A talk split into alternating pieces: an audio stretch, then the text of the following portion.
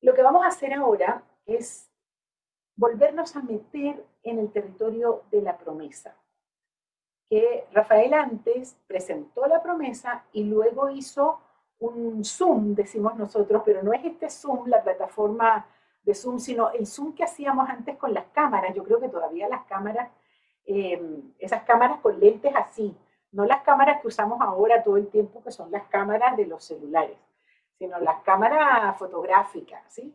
Hacíamos zoom, le ajustábamos el lente y la imagen se acercaba y hacía como un énfasis en algún punto en particular. Bueno, eso, eso fue lo que hizo Rafael antes. Hizo un zoom en el territorio de la petición.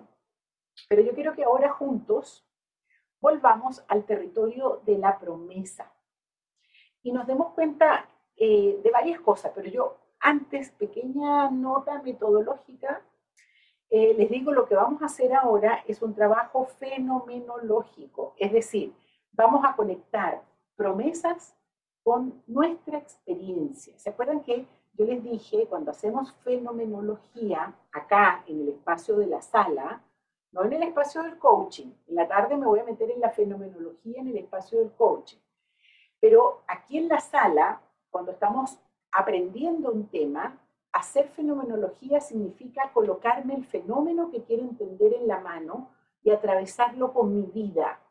Eso es una metáfora, por supuesto. Otra forma de hacerlo es que me meto dentro del tema y empiezo a hacerme preguntas desde lo que a mí me pasa con el tema.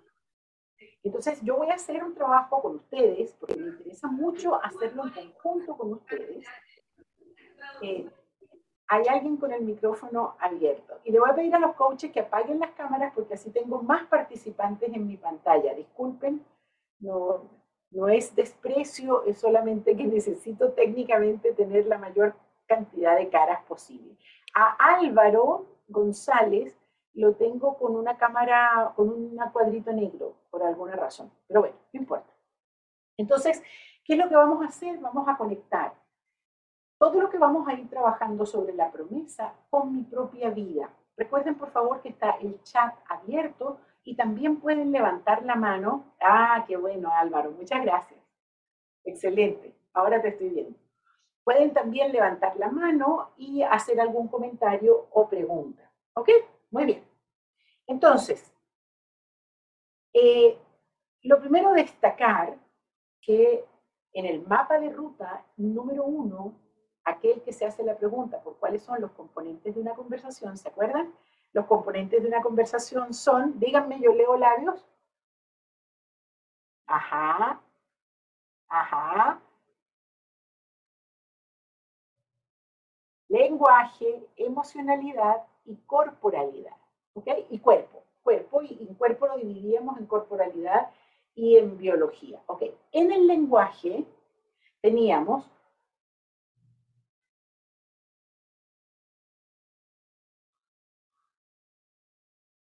No estoy segura de, ajá.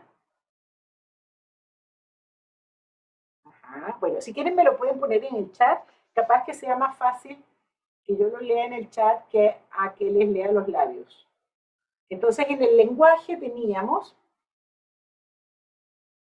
tres elementos. Perfecto. La escucha, el habla y el silencio. Muy bien.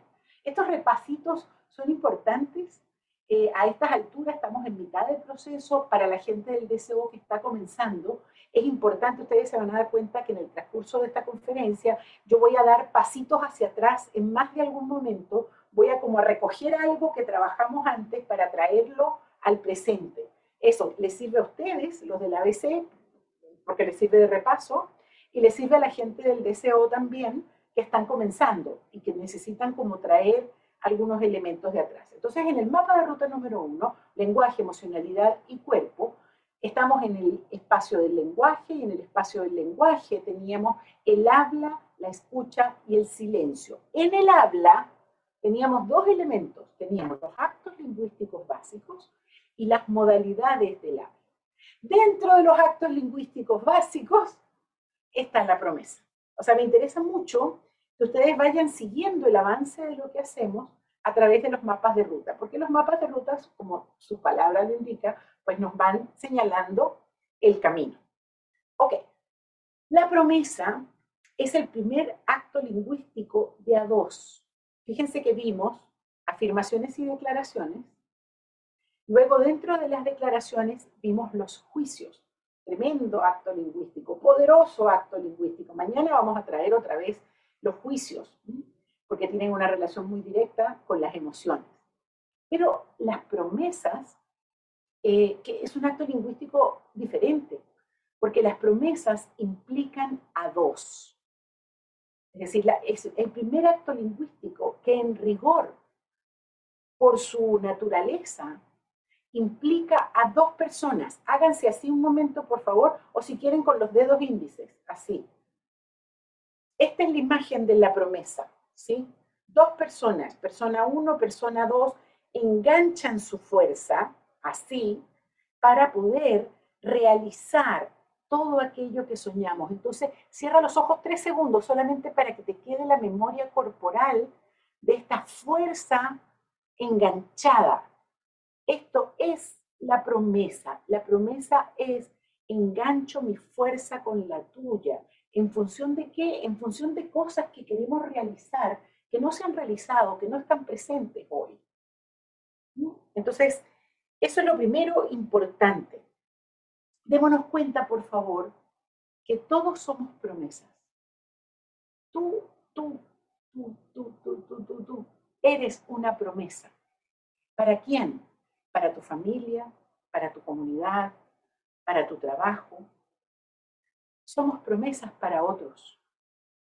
Cuando nosotros nacemos, quien nos recibe deposita en nosotros promesas. Dice, ay, ojalá que este niño sea o yo quiero que esta niña sea.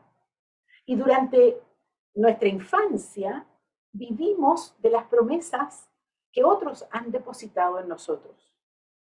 Pero llega un momento, puede ocurrir en la adolescencia o tal vez en la adultez temprana, en donde digo, ya no quiero vivir de acuerdo con esas promesas.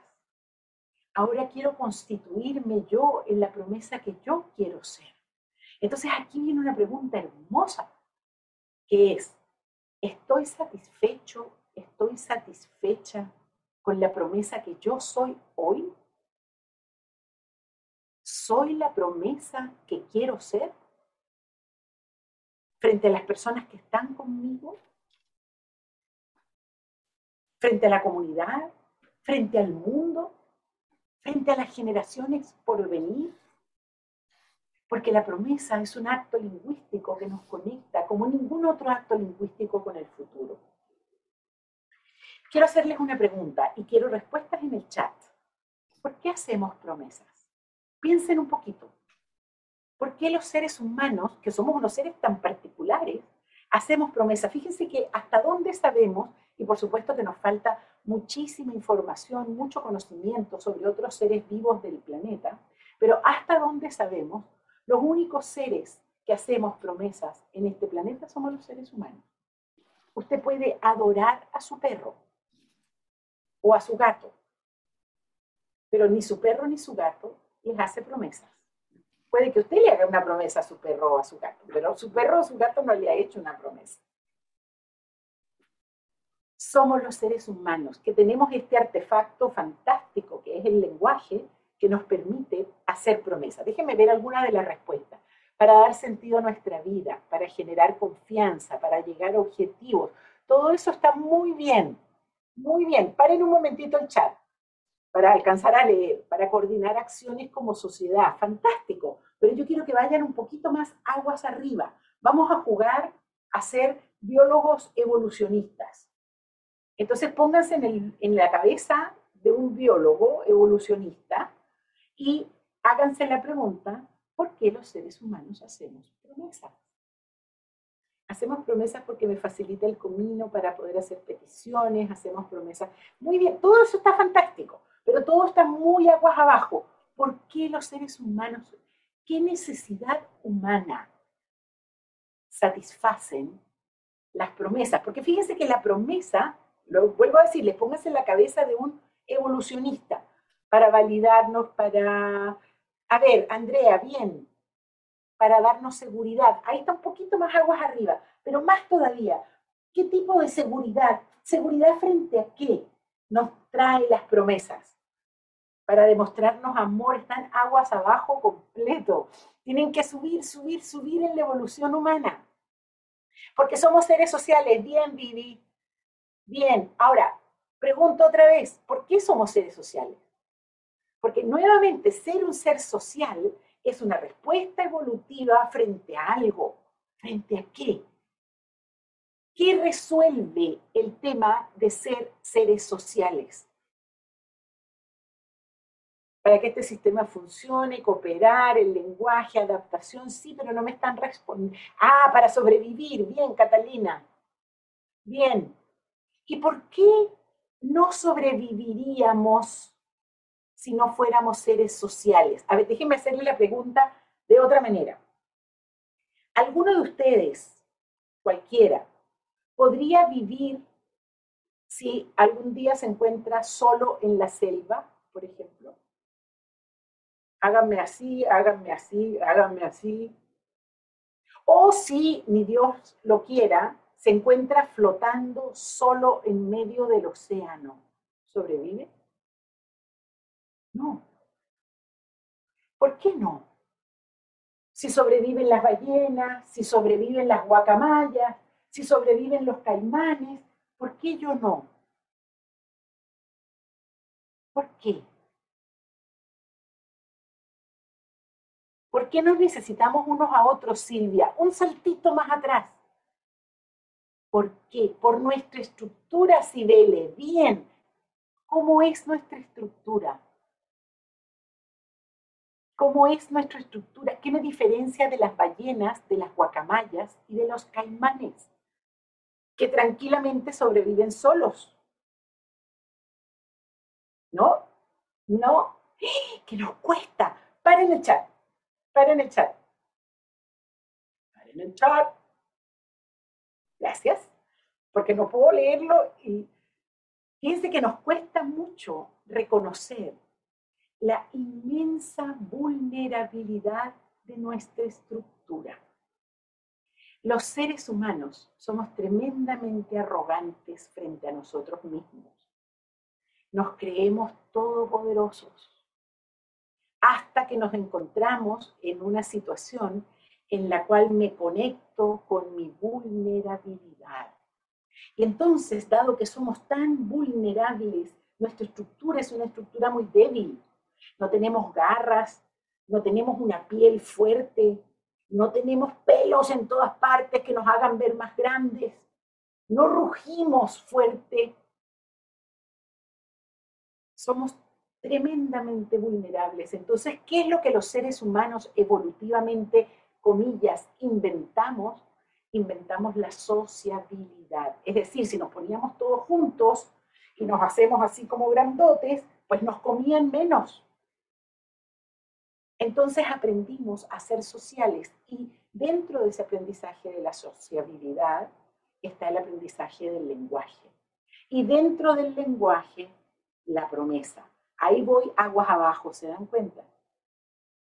Entonces la promesa tiene que ver con algunas características de los seres humanos. Y vuelvo al chat. ¿Qué característica de los seres humanos nos hace crear el repertorio de la promesa? Uno de ellos es nuestra vulnerabilidad, porque la promesa me permite unir mi fuerza con el otro para ser más, más poderosos. Esa es la palabra adecuada. Mi poder de acción, no en el sentido de dominio, sino mi poder de acción se incrementa en la medida en que mi fuerza se junta con la de otros. Pero ¿qué más? ¿Qué otra característica de los seres humanos que somos nos hace hacer promesas? La necesidad de hacer equipos de comunidad. Bien. El razonamiento. Bien. Me gusta lo del desamparo inicial, Valeria. ¿Qué característica? Fíjense que los seres humanos tenemos algo que hasta donde sabemos, y vuelvo a decir, por favor, Sabemos muy poco sobre los otros seres vivos de este planeta, pero hasta donde sabemos, los únicos seres vivos que tienen noción de futuro somos nosotros. Nosotros podemos recordar el pasado y tenemos la intuición de que hay un futuro. Porque tenemos la intuición de que hay un futuro, hacemos promesas. Y fíjense que cuando el futuro se compromete, lo primero que se compromete es la capacidad de hacer promesas. Cuando una persona está viviendo una situación de una enfermedad terminal, que sabe que la muerte está muy cerca, deja de hacer promesas.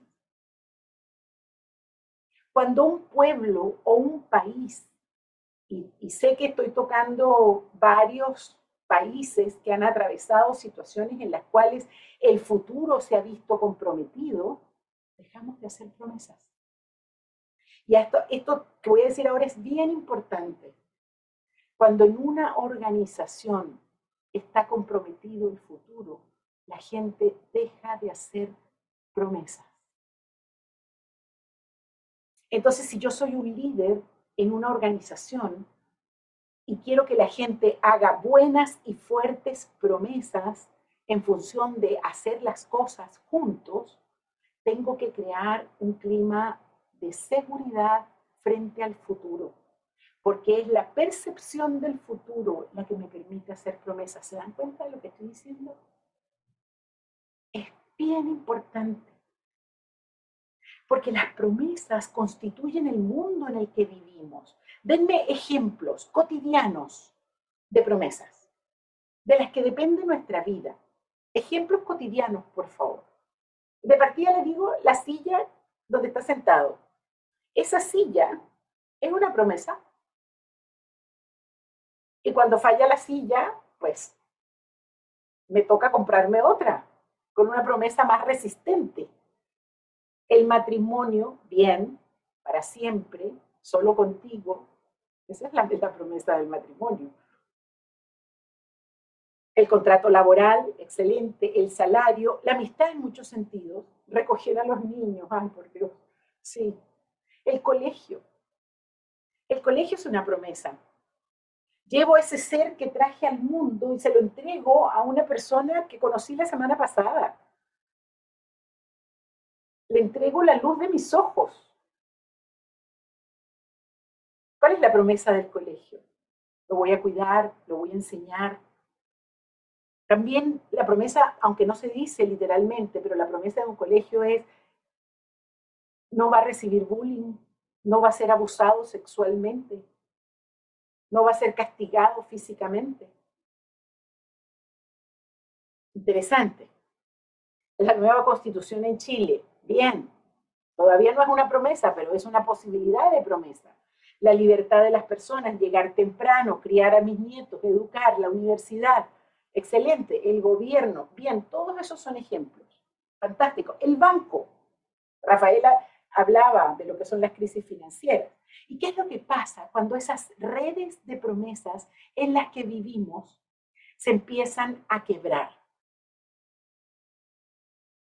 ¿Qué es lo que ocurre? ¿Cuáles son las consecuencias? Miedo, claro, claro. Inseguridad, incertidumbre, incapacidad de conectar con otros para poder hacer las cosas que queremos hacer. Tengo que hablar de una de mis patrias, Venezuela. En Venezuela desde hace años, por razones distintas, esté de acuerdo usted o no con lo que está pasando en Venezuela, se ha quebrado la estructura de promesas. Y entonces viene toda, toda, se deshace el tejido social si deshacemos el tejido de las promesas. Fíjense que las promesas tienen una relación muy particular con la identidad. Yo soy mis promesas. Yo soy lo que puedo prometer a la comunidad que me escucha, que me recibe y en la que participo. Se los decía temprano, cuán satisfecho estás con la promesa que eres. De acuerdo con mi capacidad para prometer algo tiene una relación directa con mi valor social. ¿Cuál es tu valor social? Si tú prometes limpiar ventanas y dejarlas bien bonitas, ok, eres la señora que limpia las ventanas. Si tú prometes hacer cirugías de corazón y dejar a la gente con su corazón bien, eres el señor que repara corazones. Si tú prometes hacer talleres de ontología del lenguaje, eres la señora que enseña sobre ontología del lenguaje. ¿Se dan cuenta la relación de identidad con promesa? Ahora, no solamente tu identidad depende de las promesas que haces, por supuesto que también depende de cómo las cumples. Y entonces aquí vuelvo a conectar con el valor social que tienes, porque tu valor social tiene que ver con las promesas que haces y tiene que ver también con la forma como cumples esas promesas. ¿Cuánto cumples tus promesas? ¿Las cumples completas? ¿Las medio cumples o no las cumples? Porque tu identidad tiene una relación directa con ese comportamiento. ¿Cuánto vale tu palabra? ¿Cuánto vale tu palabra frente a tus hijos? Cuando tú le prometes a tus hijos, no, el próximo fin de semana vamos. Los hijos, ¿cómo escuchan? Dicen, ok, vamos a ver. ¿Cuánto vale tu palabra frente a tu jefe? ¿Cuánto vale tu palabra frente a tu equipo? ¿Cuánto vale tu palabra frente a tu país? Y eso tiene directa relación con las promesas que haces y con la forma como las cumples. Entonces aquí quiero sembrar una palabra. Esa palabra es un poco fuerte. Es impecabilidad. Y por ahora yo quiero que, eh, o sea, le vamos a ir dando distintos sentidos a la palabra impecabilidad. Pero por ahora quiero que asocien impecabilidad con el cuidado por el valor de la palabra. Mi comportamiento cuida el valor de mi palabra. Ser impecable quiere decir comportarme de una manera que cuido el valor de mi palabra. Entonces quiero que relacionen también con confianza. Ya lo vamos a ver un poquito más en detalle. Ok. Pónganme por favor la lámina 16. Esta misma. Y vayan en su cuaderno, ustedes tienen en su cuaderno, no sé en qué número de página, estos mismos gráficos. Entonces, fíjense, si, si es cierto esto que les acabo de decir, de que vivimos en redes de promesas, si yo saco un pedacito de esa red de promesa y la pongo en un microscopio, la imagen que voy a ver es la que tienen en pantalla. Lo que tienen en pantalla es una célula básica de coordinación de acciones. Este ciclo de coordinación de acciones que lo tienen allí, lo vamos a estar trabajando durante todo el día de hoy. Em, y creo que un pedacito de mañana, sí, todavía mañana, un pedacito en la mañana, nos va a tocar trabajar con el ciclo de coordinación de acciones. Entonces vamos a ir viendo progresivamente, ¿sí? Eh, cómo le entramos a esto. De partida, fíjense que tenemos dos ciclos allí. Uno que, si me pueden por favor ayudar con el cursor, eh, uno que está marcado por la petición y otro que está marcado por la oferta. Son bastante parecidos, pero tienen algunas diferencias. Entonces hagan como en esos juegos de buscar diferencias y semejanzas. Por aquí en el chat me están diciendo que está en la página 10 del cuaderno, por favor. Muchas gracias, para los que no lo tienen. Entonces busquen semejanzas y diferencias. Ese es el de la petición, que en este momento está el cursor justo arriba, y está el ciclo que está marcado por una oferta. ¿En qué se parecen? Primero, búsquenme semejanzas, primero. Me las pueden poner en el chat. ¿En qué se parecen? Bueno, Pablo me está diciendo las diferencias. Está bien. Todos tienen cuatro fases, muy bien. Hay cliente y ejecutor, excelente. Está la confianza en el medio, perfecto. Perfecto. Ok, hay la evaluación y la realización están iguales y arriba se altera el orden de las fases. Muy bien. Perfecto, eso es. Pero dense cuenta de que son bastante parecidos. Lo que está en amarillo en el centro, que no sé por qué razón se puso en letras blancas, pero no importa, ok, dice trasfondo compartido de inquietudes y confianza. Eh, a eso es lo que vamos a llamar el corazón del ciclo. ¿Ok? Voy a trabajar fundamentalmente con la petición, tal como Rafael hizo antes, que él ha podido trabajar con la petición y con la oferta, optó por trabajar con la petición. Yo voy a hacer un zoom, me voy a focalizar en el ciclo que comienza con la petición. Es prácticamente lo mismo, las competencias conversacionales que están involucradas en cada una de las fases son las mismas. Em, entonces ustedes pueden hacer fácilmente el traslape de uno al otro. Dame la siguiente lámina, por favor, solamente para verificar algo.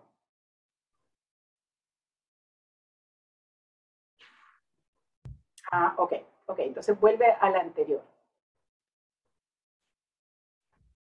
Ok, quedémonos ahí un poquito.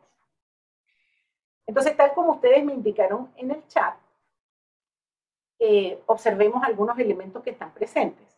Ambos tienen cliente y ejecutor. Entonces, déjenme, voy a achicar aquí un poquito. O si quiere, desaparece la lámina. No, no la desaparezca.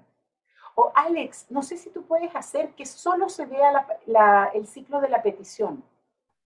Te doy tiempito, voy trabajando y tú solamente quiero que se vea el de la petición, que no se vea el de la oferta para que no se confundan las cosas. Ok. Em, Cliente y ejecutor, ustedes lo dijeron, es lo que está presente. Estoy viendo la máquina de alguien. Ok. ok, fantástico. Ahí está. Ahí está, muchas gracias. Muy bien, muy bien. Ahí estamos fantásticos. Sí, me doy cuenta que me falta esa lámina. Ok. Entonces, bueno, cliente y ejecutor. ¿Quién es el cliente?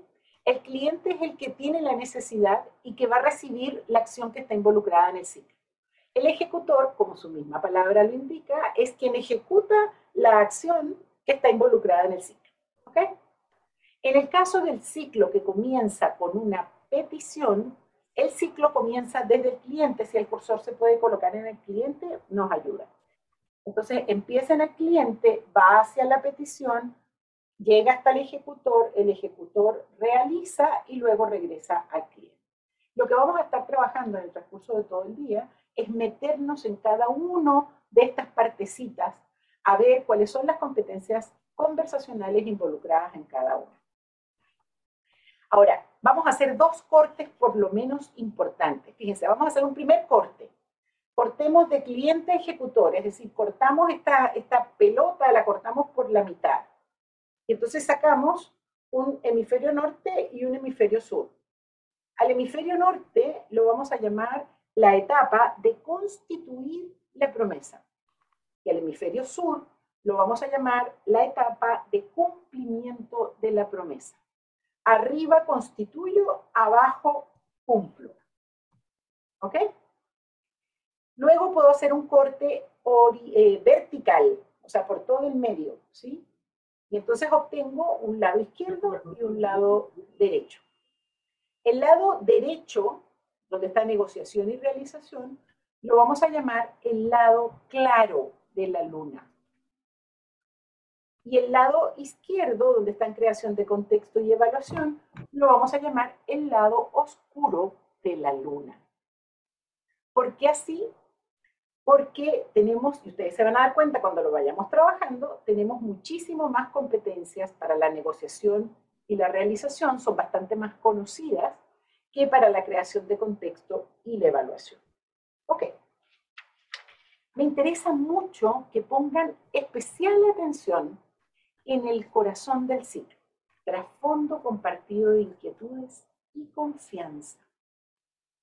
Tal como el corazón del cuerpo, el corazón del ciclo es clave en el funcionamiento del ciclo.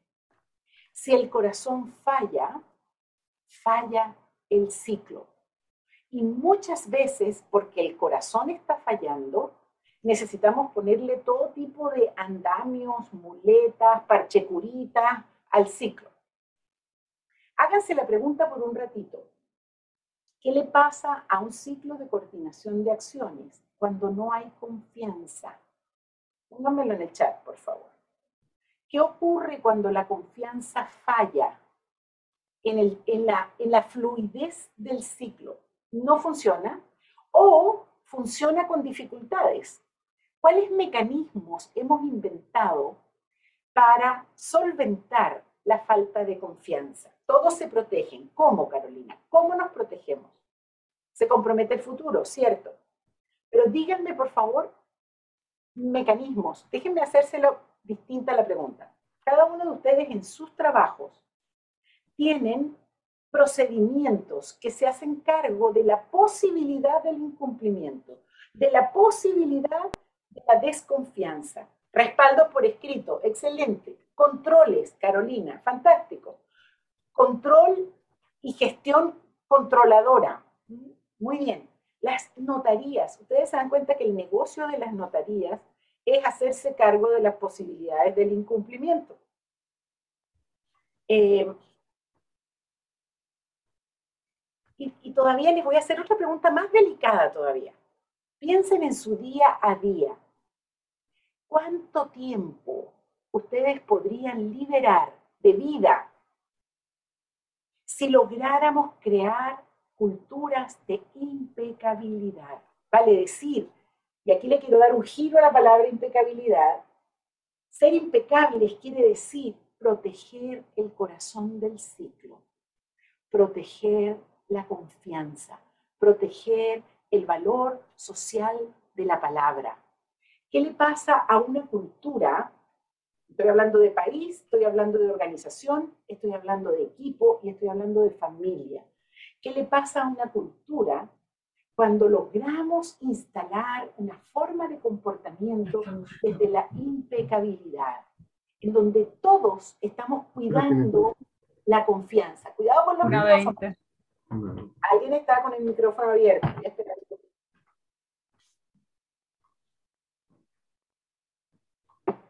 Si logramos instalar una cultura de impecabilidad, se elevan los niveles de confianza, liberamos tiempo que dedicamos al control, que dedicamos al hacernos cargo de la posibilidad del incumplimiento, las copias, los contratos, las firmas, etc. Eh, y entonces podemos crear cosas nuevas, podemos conversar de cosas que nunca se conversan, o tal vez simplemente ir a la reunión de apoderados, o dormir, o descansar, o por, al final tener tiempo para hacerme un masaje, qué sé yo. Liberamos tiempo para vivir en la medida en que logramos instalar culturas de impecabilidad. Y de eso se trata todo lo que vamos a trabajar a continuación. Ok. Déjenme ver en el chat si hay algo que tenga que responder. Estamos bien. Muy bien. Entonces, ¿qué es lo que vamos a hacer ahora? Vamos a ir entrando fase por fase a trabajar con las distintas eh, competencias que están involucradas en cada fase. Con Miguel, que ya estuvo con nosotros en, en la conferencia número uno, para los alumnos que se están integrando hoy al diplomado de coaching, al DCO, les voy a presentar a Miguel Pizarro, eh, con quien ustedes van a trabajar las dos primeras fases, la fase de creación de contexto y la fase de negociación. Después en la tarde, con Rafael, van a trabajar en la realización y en la evaluación. Y mañana vamos a volver y vamos a profundizar en el tema de la confianza. Ahí está Miguel, muy bien. Eh, gracias Miguel por estar acá y entonces con él van a trabajar estas dos fases. Yo quiero solamente subrayar, y con esto cierro y te los dejo Miguel, eh, que yo les, les pido que todo el trabajo que vamos a hacer de competencias lo hagan con la pregunta, ¿cuánto mis competencias o mis incompetencias aportan al fortalecimiento del corazón del ciclo. ¿Cuánto mis incompetencias o mis dificultades debilitan el corazón del ciclo? Con eso